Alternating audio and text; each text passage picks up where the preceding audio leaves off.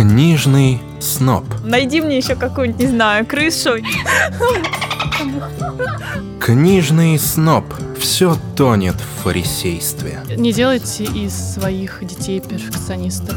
Поздняк метаться, не провернуть фарс назад, как говорится. Около литературный подкаст «Книжный сноб». Всем привет! С вами Соня и Таня, это подкаст. Книжный сноб. Сегодня мы записываемся вместе Петербурге, и поэтому начнем мы наш разговор о том, что мы, собственно, здесь вдвоем с Таней делали. У меня была мечта, я очень сильно хотела сходить на фильм. Специально ничего-то по моей традиции не читаю ни про аннотацию, вообще ничто никак, но если это фильм, связанный с двойничеством, для меня это просто триггер и знак, э, нужно бежать. Я училась на филфаке в Новосибирске в педагогическом э, универе. Я учителька. До мозга костей. Как ты так прям феминитив-то вернула? Вот так вот. Я, в общем, двойничеством э, Достоевского очень сильно увлекалась на протяжении всего времени обучения.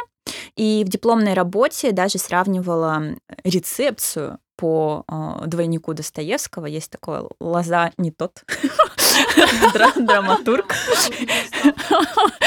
Драматург, который в своей рецепте уже драматургической добавил Галяткину старшему и младшему, среднего и юного, и там просто такой фью, взрыв мозга.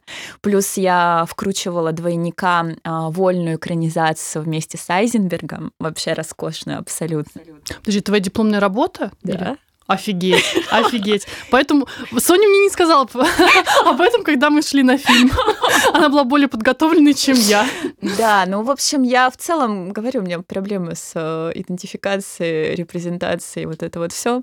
Поэтому всегда жди приколов и И, в сюрпризов. принципе, мы не сильны были в иранском кино. Ты вот что-то Это смотрела? я абсолютно ничего не Мгм. смотрела, ничего не знала. Но, короче, я увидела вычитание, семейная пара, двойничество, иранский фильм, и такая, Господь, я должна туда прийти. И мои мольбы были услышаны, приехала Таня, и мы такие... И пришли Я смотреть. так давно не ходила просто в кино. Я думала, что меня уже, наверное, чем-то тяжело туда завлечь. И вот э, я согласилась на эту авантюру, и я, господи, не- я вообще ни капли не пожалела. Я давно такого не испытывала чувства, когда ты просто не можешь встать с кресла от э, нахлынувших каких-то просто идей, эмоций э, и прочего. Это был просто, и э, потрясающий финал. Вот я как-то говорила, что я не могу найти в книге хороший финал. И тут как раз тот самый финал, который просто идеально вписался в душу и оттуда не выходит. И просто хочется рассуждать об этом фильме, наверное, блин, долго. Но Делать мы этого, конечно же, не будем. конечно, не будет. Давай кратко сначала скажем, что сценарий к этому фильму режиссер писал вместе со, со сценаристом 9 лет. Ну, то есть это очень проработанная сценарная э, канва. Это первое. Второе, э, семейная пара неожиданно, сам сюжет, сама канва, неожиданно обнаруживают э, в собственном городе собственных двойников. Точно такую же семейную пару. И типа, есть такая штучка, ну, я ее верну, Мгм. Двойники не могут находиться в одном пространстве и жить долго и счастливо. Кто-то кого-то должен уничтожить, сожрать, подвинуть, а, видоизменить. Что-то должно произойти. Это ощущение надвигающегося саспенса, тревоги, тремора, понимания, что что-то, блин, не так. Матрица сломалась, что-то подвинулось, два мира столкнулись, спараллелились. Это какая-то аномальная история она очень круто отображена в этом сценарии и показана в этом фильме глазами героев, когда ты пытаешься понять. У главной героини э, из-за беременности и, и от- отмены тревожных таблеток э, галлюцинации такие мощные, что она видит то, чего нет. Или, не дай бог, это видят все. Ей подыгрывают или нет? Ну вот это типа одна из баз вот таких историй с двойничеством. Это база. Когда начинается именно рассказывать историю от ее лица. когда ты понимаешь, что есть некий свод правил, законов, как это работает. Что, ну, не могут они существовать в одном мире, и нужно выяснить, что и как. Мгм. Есть еще вот эта кавкианская тема, где ты пытаешься поговорить с двойником, а он с тобой не хочет разговаривать, или непонятно, ты сам с собой говоришь, или у тебя поплыла кукуха из какой-то отдельной субличностью отлетевшей.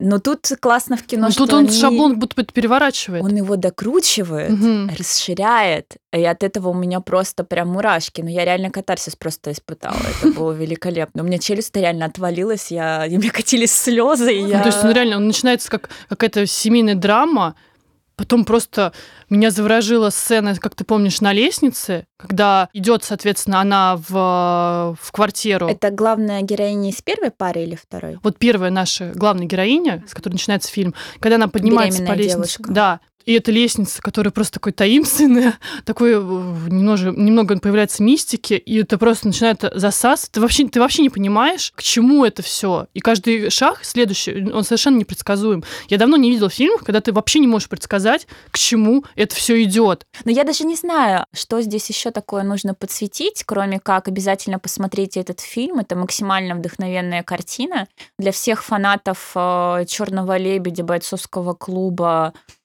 там, не знаю, всех фильмов, э, где тема двойничества так или иначе э, открыто-приоткрыто или что-то в этом духе, нужно смотреть. Это крутейшая Я история. э, прочитала несколько рецензий, и мне очень понравилось, что в одном из обзоров там было сказано, что на самом деле это кино про то, как один маленький мальчик вдруг увидел, что у него есть хорошие и плохие мама и папа. Вот где настоящий ужас-то.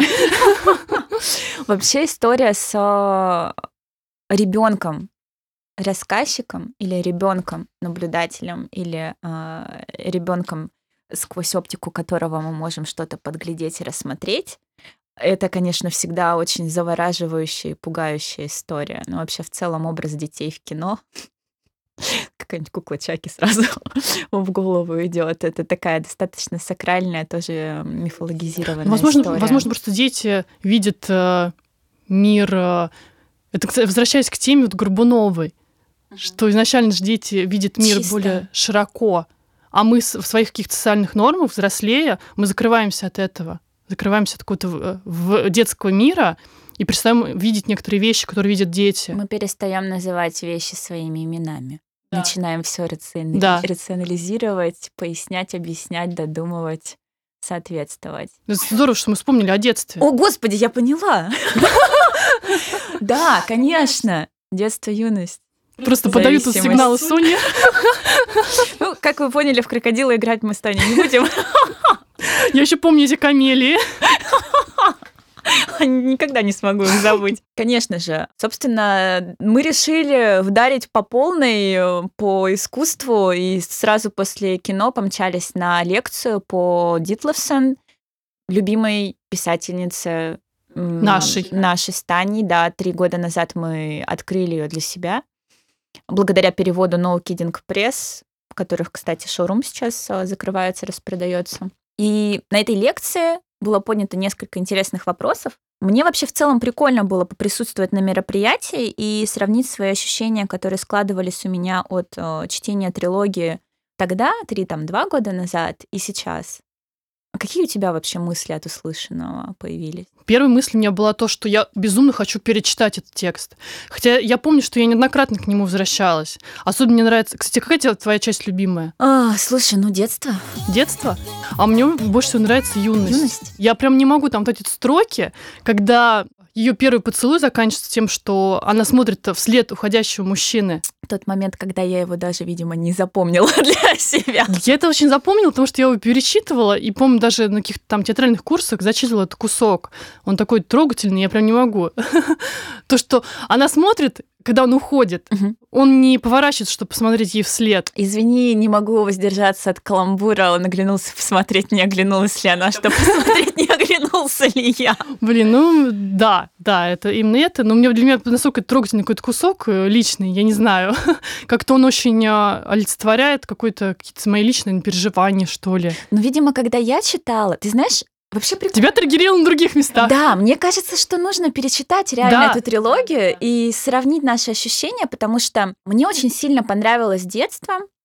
первая часть по причине того, что, во-первых, там для меня какая-то была неведомая история, где девочка смотрит на свою мать э, настолько э, с обожествлением, и такое, знаешь, обожествление на грани вот э, ну, чуть ли не комплекса электро. В общем, я как-то читала, это было, ну, несколько пугающе. Причем это был очень э, э, страшный образ матери, то есть она как Конечно. боится ее. боится и при этом э, обожествляет. И при этом сама потом, ну, как бы это уже другая история, Мгм. куда она там сворачивает, но вот эти описания такие, вот мы сказали про образ ребенка, да, вот ее описание, ее автофикшн, Мгм. он такой обескураживающий, обнаженный, честный, искренний, но не значит как бы кристально безгрешный. Это значит, он такой, ну прям пульсирующий, зашкаливающий в своей кристальной честности и вот от, отражении таким, какой есть. Я не знаю, Ну, как, и насколько же это написано, просто насколько это поэтическим языком как написано. ей, да, удалось э, даже переводчице э, так это отразить. В общем, это действительно книга, которая произвела на меня сильное впечатление. Вроде бы просто, понятно, темы всем близкие и сны, но как-то прям обезоруживающе, ранимо э, и бесконечно прекрасно. Короче говоря, детство меня тогда прям сразило. А зависимость для меня была просто дико страшной книгой. Прям вообще, я... Мне было очень Мне постоянно не покидала мысль, что она как будто бы вбивается из канвы общей. Ну, да. Потому что я вот, э, не, ну, не знаю, не могла... Меня настолько восхищала она, ее юность, ее стремление стать писателем. Ну, знаешь, все мы взрослыми становимся. Тоже у всех там были дофига ожидания. Зависимость, конечно, да, это мощная вещь, но это, к сожалению, опять-таки слишком триггерная и слишком э, с надрывом, наверное, больше чтение. Она такая, да, на разрыв аорты. Но когда ты потом читаешь лица, ты такой, «Пф, зависимость, да, вообще просто, изи катка. Ну, Да, еще же у нас входила лица ее и комната Вильхема. эту комнату я пока читаю. Я хочу построить дом, Который построил Джек.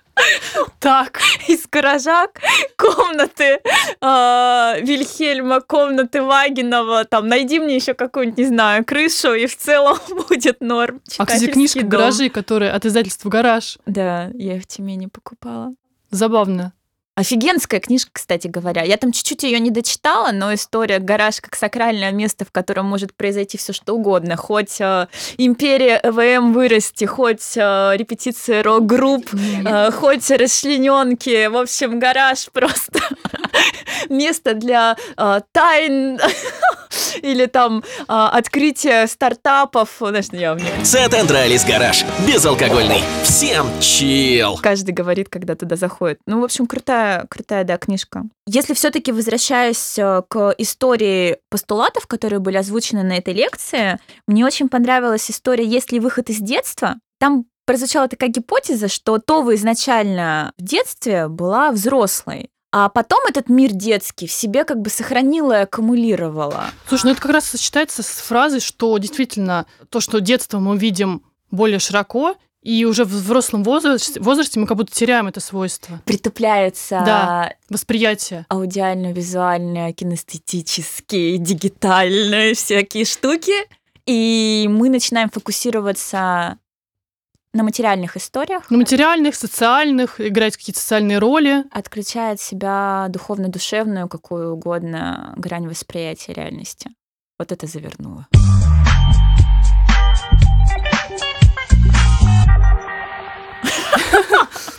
То есть, получается, а, была такая фраза прозвучала, что не она из детства, соответственно, становится взрослой, а наоборот, изначально, что она изначально была взрослой в детском мире. Возвращаясь к лекции, там ведущая этой лекции Венера Аветисян, верно, литературовед, она подняла несколько тезисов. Первый был связан с тем, а, есть ли выход из детства. И мне бесконечно понравился комментарий из зала этой милейшей женщины, которая сказала, а зачем?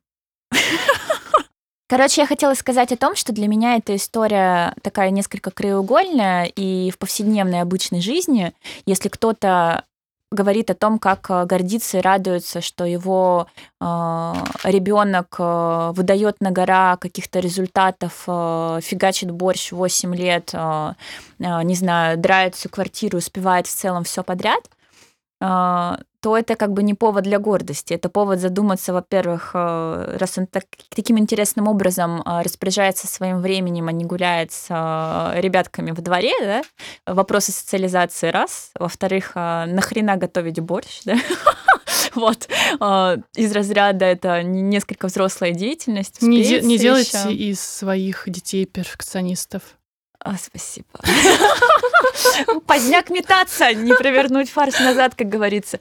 Ну, в общем, история связана с, со всеми этими детскими штуками, где несоразмерны детский опыт и взрослые дела, которые он ответственно берет на себя, он меня всегда так э, триггерит.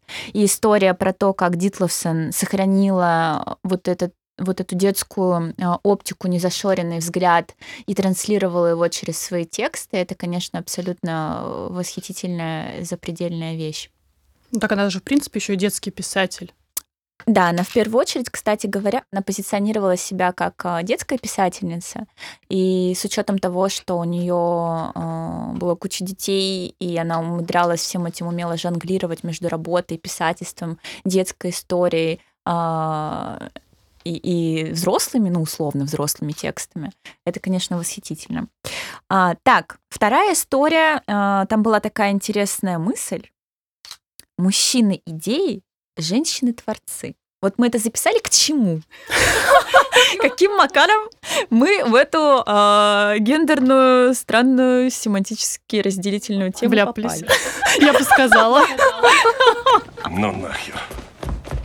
Отец. Короче, я помню, что эта история связана с тем, что в всех своих э, текстах э, фигура отца у нее никак не фигурирует. Э, творят э, у нее, э, генерируют идеи, живут, э, являются тягачом и элементом, закручивающий любой сюжет именно женщины и девочки и так далее. Такова ее оптика. И лекторка неоднократно делала на этом акцент.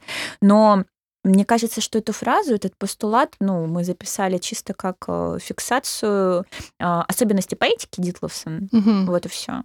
Ну окей, буду читать комнату Вильхельма, навряд ли она там будет писать о собственной комнате, хотя я начала читать, и пока она пишет о собственных воспоминаниях, которые ассоциируются с этой комнатой, неужели она исключит э, мужской образ из э, книжки, которая именуется комнатой имени мужского образа? Кстати, возвращаясь про комнату, мы же еще хотели, я точнее хотела сказать про э, свою комнату Вирджини Вульф. Кстати, да.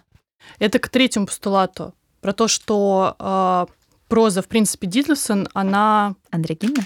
Андрогинна. Я испугалась этого, честно тебе скажу, потому что, во-первых, первый мой импульс — я согласна, это действительно так. Второй — почему мне нравятся такие тексты. Третье — Господь Иисус Христос. Это Господь, Господь и Иисус Христос, Господь и это...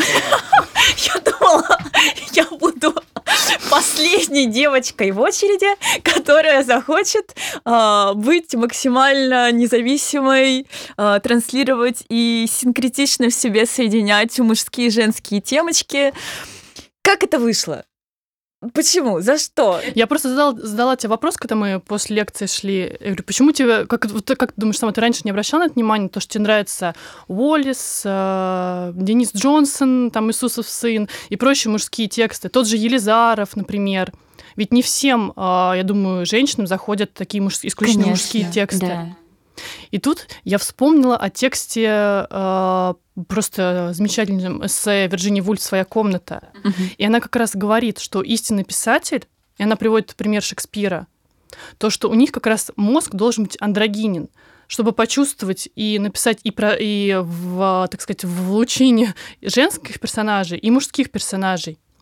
И она приводит как раз Шекспира, угу. то, что там какие-то невероятные у него женские героини. Конечно. Когда в другой момент другие мужские писатели не могут это прочувствовать и написать э, то, что нам было бы интересно. Поэтому я думаю, что бывает, может быть, в идеальном мире бывают не только андрогинные писатели, но и андрогинные читатели. Я надеюсь, э, нас слышат андрогинные слушатели. и поймут хоть немножечко из того, что мы здесь пытаюсь, э, так сказать, донести, прочувствовать вайбы. Да, донесли, как бы не расплескать. Я тут залила водой. Столик. Все хорошо, уважаемый звукорежиссер. Ну ничего страшного. Слушай, надо об этом еще подумать, потому что я пока реально не могу сжиться с этой мыслью. Прорефлексировать. Э, Вообще, во- мне, мне страшно. Это история, коррелирующая с э, сменой парадигмы э, какой-то абсолютно бессознательной личной моей истории, потому что многие мои подруги Плюс сейчас, знаешь, многие приезжают в Петербург там отдохнуть в отпуск, еще что-то, встречаются со мной и делятся своим своими ожиданиями или какими-то мировосприятиями касательно меня, моей судьбы, моей жизни. И они такие, вот, мы не думали, что так вот все сложится. А, Не напоминаешь ты, как, знаешь, из мема вот этот, вот огромный пес с шестью кубиками, скорее всего, как бы это первая часть мема. Мне кажется, Это прям хрупкое начинаешь это создание. сводить это как-то вот к негативу, вместо того, чтобы А я никогда не думала так. Я, позитив. я, я, Я его понимаю, пока что для не тебя это вижу. шоковая я мысль. ужасе. Как так случилось? Знаешь, дальше в моей голове поет Николаев, как же это все произошло. Ведь немало времени прошло. Реально, времени прошло до хрена, я только отдуплила, что живу, ну, частично жила не свою жизнь, а сейчас живу новую, а в голове нет мыслей, и ты такая, андрогинность в текстах Дитловсон. Соня, почему тебе нравится? И я такая, Господь Иисус, Я что?» предлагаю подумать об этом, перечитая. Перечитать Дитлсона, подумать еще раз обо всем этом и вернуться в следующих выпусках. следующих выпусков. Это были Таня и Соня. И книжный подкаст «Книжный, книжный сноп». сноп. До встречи. Около литературный подкаст «Книжный Сноб. Ha ha ha!